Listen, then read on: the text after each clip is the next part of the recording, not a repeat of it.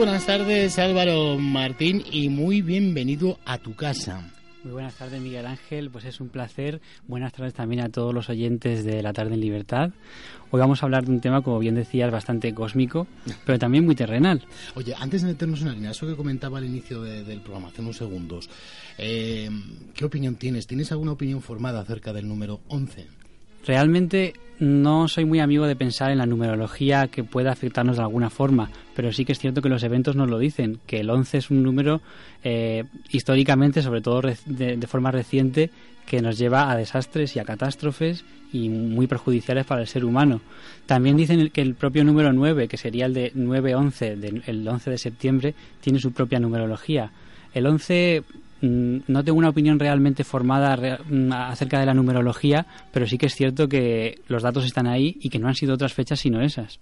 Es así, por ejemplo, la firma de paz cuando la Primera Guerra Mundial, día 11, a las 11, 11 minutos, eh, luego el 11 de septiembre, el 11 de marzo, y luego en 2011, eh, lo del eh, tsunami en Japón fue un 11 de marzo de 2011.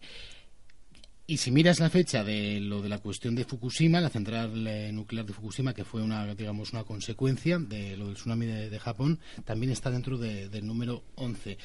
Tiene su parte buena, su parte mala y hasta tiene que ver con Cataluña, el número 11. Otro día hablaremos, um, hablaremos de ello. Yo te digo como curiosidad que, por ejemplo, hoy que es 11 del 11, a las 11 y 11 de la mañana he visto el reloj y, me ha llamado la atención de decir, qué casualidad, acabo de ver la hora y son las 11 y 11 del 11 del 11. y muchas veces por la noche antes de acostarme veo el reloj en el despertador que tengo al lado de la cama y son la 1 y 11. No sé qué tendrá ese 1, ese simbolismo o ese, esa numerología, pero parece que hay cierta magia también. Lo que pasa es que decir que ya de por sí es un número maldito. No, no, no, no, es. Lo único, incluso. Claro, también se habla del 13 y podemos hablar un día de numerología si quieres. los hoteles que no tienen habitación número 13, por ejemplo. Eh, y otro día te cuento cuántas letras tiene el nombre de Miguel Ángel. Cuéntenlas. Sí, efectivamente, tiene 11. Vamos allá, eh, Álvaro. Bueno, pues eh, un enigma muy importante para el ser humano es eh, las estrellas y si habría vida en otros planetas. Cuando nosotros vamos, sobre todo en verano, eh, a mirar el cielo nocturno, nos maravillamos al mirar tantas estrellas, al ver incluso a veces estrellas fugaces, meteoritos o la propia Estación Espacial Internacional que también se puede ver desde la Tierra. Pero todos esos astros, la luna llena incluso, eh, nos maravillan desde nuestros inicios como ser humano, como especie inteligente no solo a nosotros, por supuesto, al ser humano actual, que cada vez menos gente mira los cielos, sino que esto maravillaba y regía la cosmogonía de religiones antiguas, como puede ser el antiguo Egipto, tan conocida y tan ah, discutida por todos los amantes del misterio, y lo que vamos a hablar de hoy, que es la tribu de los Dogón. Dogón, qué nombre tan curioso. La tribu de los Dogón, procedente de Mali, en África, eh, bueno, pues tiene una historia relativamente reciente pero eh, sus conocimientos, digamos, astronómicos, eh, nos dejan un poco boquiabiertos si es que fueran reales estos conocimientos.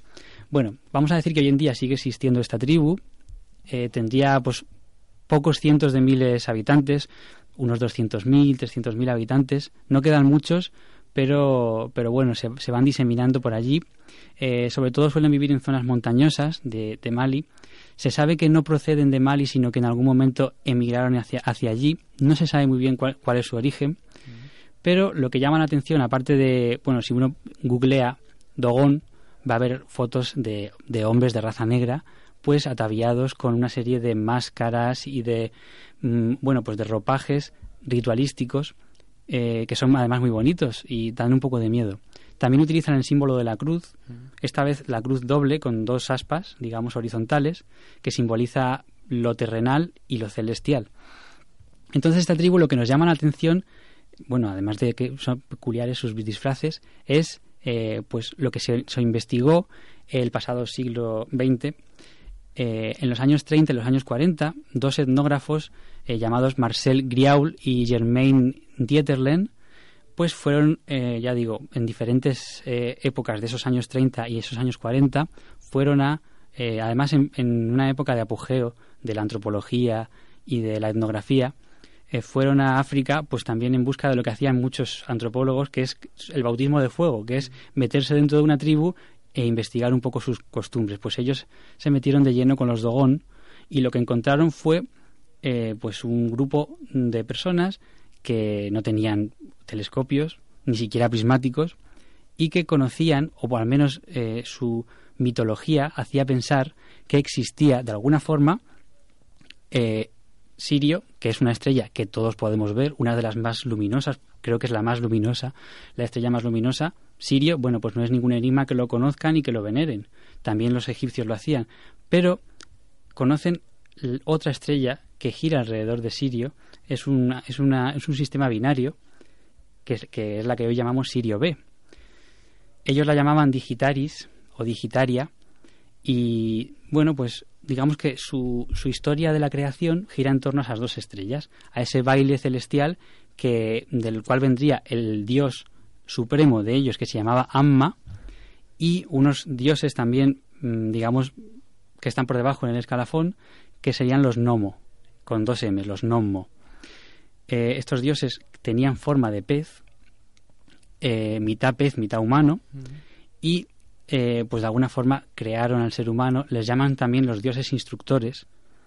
Entonces, claro, ¿quién se ha interesado por esto? Pues bueno, teóricos como Eric von Daniken o Robert Temple, que fue, bueno, pues un lingüista americano que en 1976 sacó un libro, bueno, cuyo nombre, lo, tengo aquí todos los datos apuntados, El misterio de Sirio. Un libro que, que es imprescindible para los amantes del misterio y que viene a reflejar las teorías de estos antropólogos, eh, etnógrafos, que ya Marcel Griaul y Germain Dieterlien, eh, en los años 30 y 40, pero este libro es de 1976.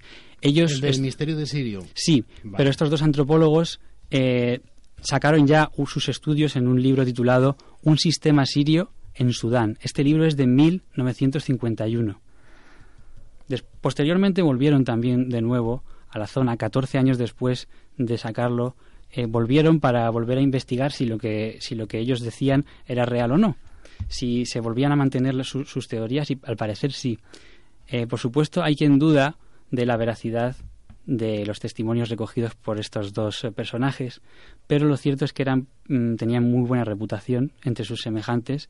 se estaban jugando su prestigio diciendo que hay una, que hay una tribu que conoce eh, el sistema de Sirio a la perfección, conociendo datos como, por ejemplo, eh, la masa. Se, sabe, por ejemplo, que Sirio B es una enana blanca que tiene gran densidad, pero es más pequeña que Sirio A o Sirio, la que vemos desde aquí. Más pequeña, pero con mucha más densidad. Ellos conocían esto, no sabemos muy bien por qué. Los Dagón, Los Dogon conocían esto y eran... Eh, esto no se supo este, este, dato no se supo hasta 1862 y 1834, cuando se empezó a intuir que existía Sirio B. Desde aquí no es visible, desde la Tierra, pero en 1862 Alban Clark, que es un mecánico estadounidense, construyó un telescopio lo suficientemente potente como para poder ver a Sirio B. Pero todos estos datos no se sabía muy bien.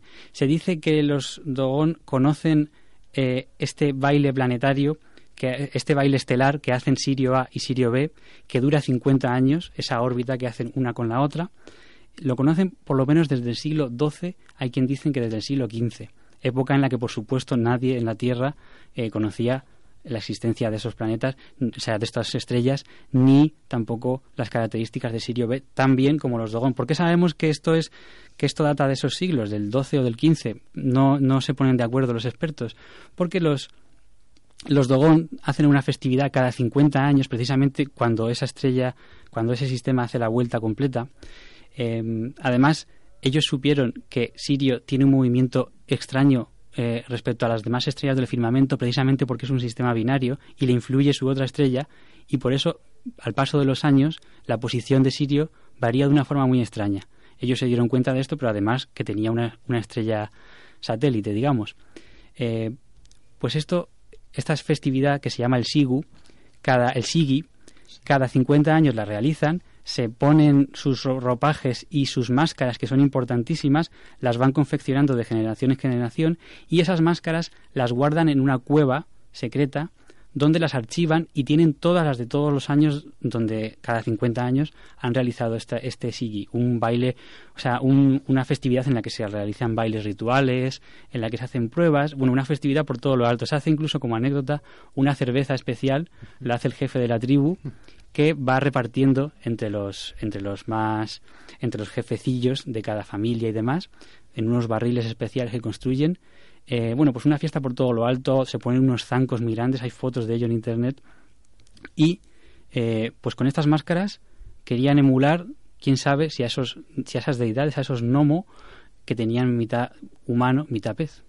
Eh, eso de mitad humano lo he visto, en mitad pez, lo he visto en otros, en otros ámbitos, en otros eh, contextos, eh, incluso, por ejemplo, estoy pensando en mi queridísima Kate Bush, la compositora, artista musical, en su página web hasta no hace mucho, en Kate Bush, la oficial, la página web de ella, aparece este tipo de, simbología. ¿Nos puedes decir algo más de este tipo de simbología? Porque la he visto en más sitios. Se habla mucho de, bueno, se habla mucho de que el origen de la vida es el agua. Entonces estos dioses creadores también tendrían que proceder de alguna forma del agua. En Mesopotamia vemos los que se llamaban Apkalus, que son unos dioses también que tienen, por ejemplo, eh, son representados pues como una especie con, con, escamas o tienen cola de pez, son una especie de casi sirénidos eh, hay, hay, varias culturas que tienen estos dioses que se llaman pisciformes, que tienen forma de pez. Eh, pues sobre todo las culturas, estamos hablando de culturas tan antiguas como la de Mesopotamia, que es como la cuna de las religiones, podemos decir casi sin temor a equivocarnos. Eh, es, un, es una especie de arquetipo que tienen muchas de ellas, igual que la veneración por, por Sirio.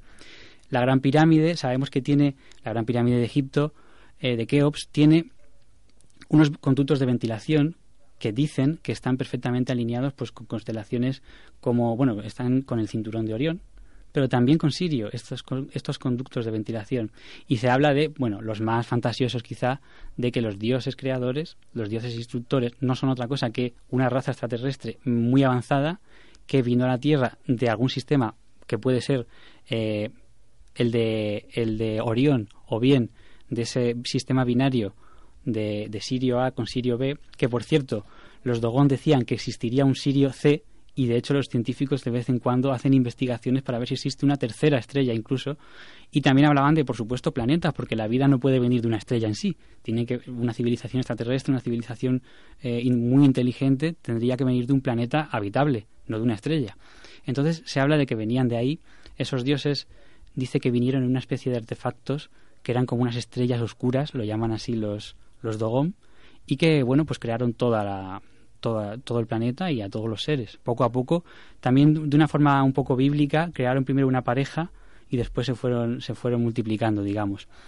Muchos mitos que se repiten, y hablamos de siempre de mitología. ¿Qué tendrá de realidad toda esta mitología en el fondo? Siempre dicen que toda leyenda tiene algo de realidad eh, entremezclada. Estoy pensando en el comienzo de la película Prometheus, que creo que es una de las que podemos tener eh, más recientes, hay más al respecto, pero vemos como esa suerte de mm, Anunnaki, vamos a decirlo, aquellos que del cielo a la tierra vinieron, eh, esa suerte de, extraterrestre que eh, tan musculado, tal, que se acerca al agua, a lo mejor, bueno, pues pudiera ser. El otro día hablando con un querido amigo, me decía, yo creo que el origen de la humanidad al margen de la religión, al margen del Dios cristiano, católico, eh, tiene que ser un científico. porque no hay cosa más cruel, más fría que un científico. Y dice, incluso pudiéramos ser nosotros mismos, eh, que somos una especie del planeta Tierra, una especie como de, maceta. Y luego hay gente que dice que somos una, una especie de biblioteca viviente, ¿no? Aquí en, en la Tierra. Hay muchas muchas teorías. Desde luego que sí. y mencionaste muy bien esa película de Prometheus en la que encuentran unas pinturas rupestres al principio y dicen no solo son estas pinturas en las que se ve como, eh, digamos, el, ser humano venera a unos dioses venidos de las estrellas, sino que te, te, muestran diferentes lugares del mundo donde la misma representación ha tenido lugar y siempre apuntando a cierto sitio, que es donde van ellos, y bueno, encuentran lo que encuentran después con su nave espacial, eh, buscando a esos arquitectos, de, a estos diseñadores de la raza humana que fueron sembrando la vida. Y de hecho, bueno, pues no sabemos muy bien. Otro día, si quieres, hablamos de Tassili, otra zona también en África, donde eh, encontramos unas pinturas rupestres extrañísimas, También los Dogon tienen algunas pinturas, pero los Dogon destacan sobre todo por, por esta estrella también llamada por ellos Potolo o pues Digitaria, como la hemos nombrado ahora, que sería ese Sirio B. Eh, pero es, esto está, digamos, en el ADN de muchas culturas y nos llega a nosotros porque también procedemos de, todo ello.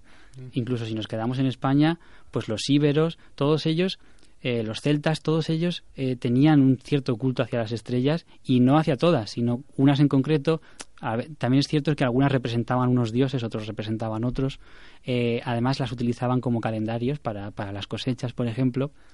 Pero la pasión por mirar el espacio nos viene desde, ya digo, desde que comenzamos como especie y, y, no y espero que no pare nunca, aunque cada vez lo miremos de una forma más científica como tiene que ser, claro. Y luego es muy curioso ya para, para terminar, querido Álvaro, queridos oyentes, que no recuerdo con qué mm, periodicidad el, firmamento, la perspectiva que tenemos de la Tierra, eh, el firmamento que vemos cada 2.600 años, 3.000 y pico años, eh, no recuerdo exactamente la cifra, pero por ahí van los tiros, eh, varía, cambia. Así que puede ser que civilizaciones antiquísimas viesen estrellas que nosotros ahora no vemos y a la inversa. También hay una, una suerte de explicación científica para algunas cosas. Pero sí que es cierto que en la cultura popular, en la música, por ejemplo, eh, aparecen cantidad de canciones donde aparece Orión y donde aparece Sirio. Orión muchísimo. Ahora mismo Sina Easton con Prince en los brazos de Orión. Eh, no sé, hay cantidad. Bueno, pues eh, Álvaro, ¿cómo te podemos localizar en Internet? Bueno, pues ya sabéis que tengo esa página de Facebook donde le pueden dar al me gusta para estar al tanto de todas las actualizaciones, que es todo seguido, Info Álvaro Martín todo seguido ponen en Facebook Info Álvaro Martín y aparece esa página donde mm, allí me pueden localizar, pueden contactar y, todo lo que saque, por ejemplo, el podcast de este programa, pues lo subiremos también ahí. Muy bien. Y nosotros también lo, compartiremos cuando lo tengas en la tarde en libertad. Muy bien, eh, eh, querido amigo eh, Álvaro Martín, que nos vemos y nos escuchamos el próximo miércoles. Un placer y nos vemos la semana que viene. Gracias. Breve pausa y enseguida continuamos la tarde en libertad.